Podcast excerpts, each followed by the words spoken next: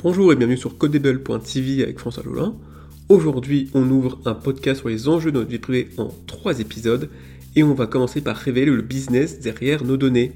Car oui, notre vie privée est collectée, agrégée et même mise aux enchères à chaque fois que vous connectez sur un site internet. On va donc découvrir l'état du marché autour de ce business de collecte de données sur internet.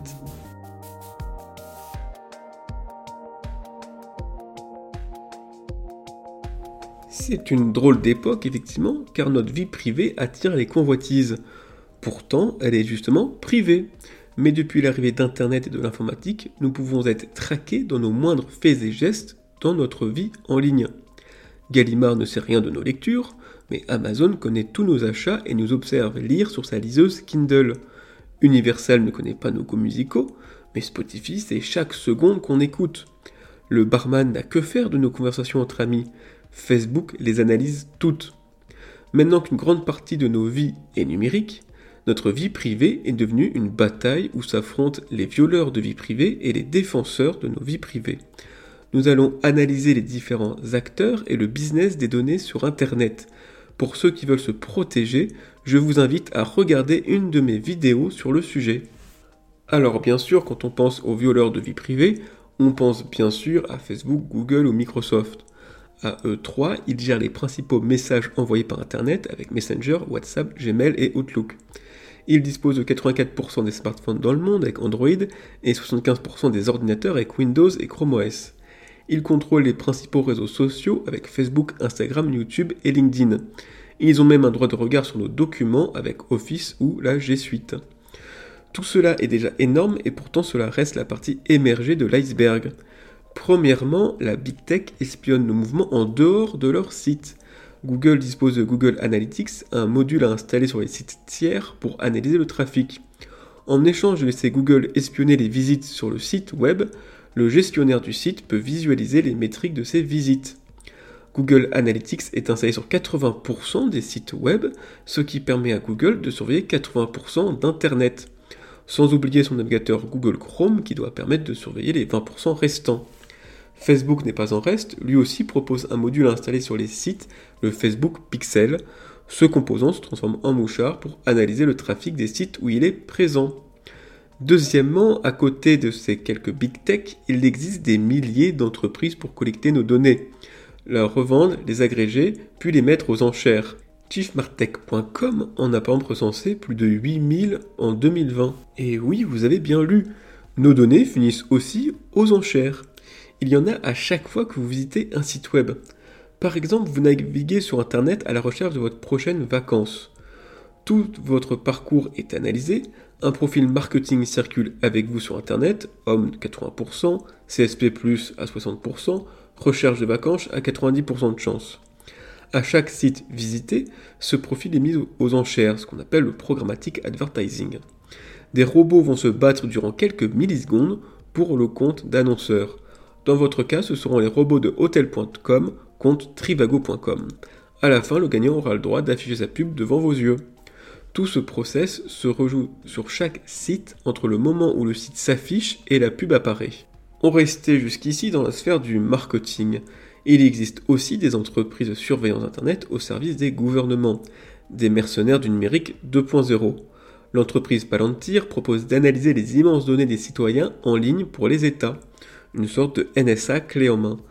Le gouvernement français l'utilise et même le NHS britannique a utilisé ses services durant le Covid. On peut aussi citer NSO avec son logiciel Pegasus. Il sert à pirater le téléphone de n'importe qui. Son but est bien sûr de traquer les terroristes et les pédophiles.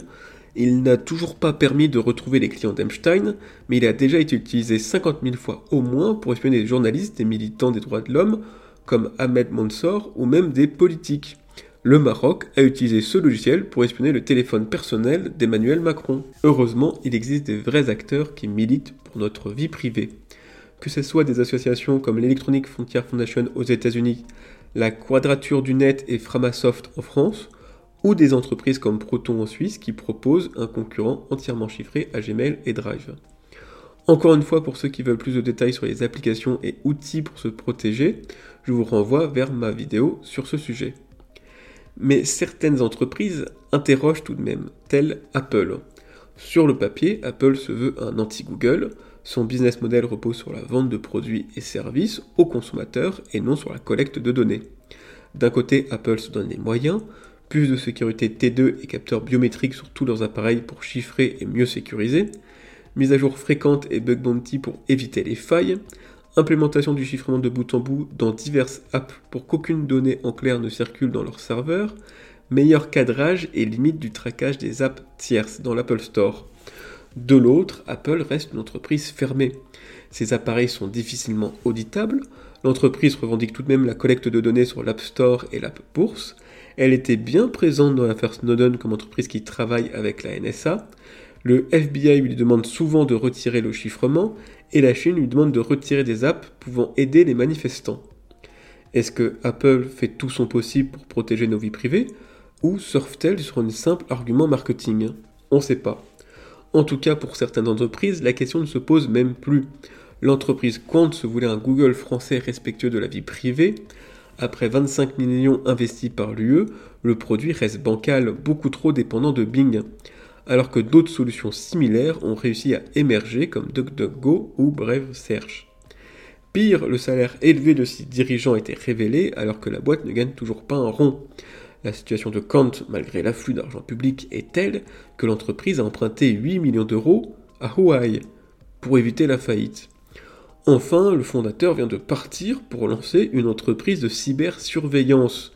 Bref, la crédibilité de Quant est vivement touchée, cela ressemble plus à une entreprise ramassant les subventions pour des nobles causes qu'à une entreprise militant pour nos vies privées. En conclusion, il ne sert à rien de pointer du doigt des GAFAM ou une plateforme en particulier comme TikTok en ce moment.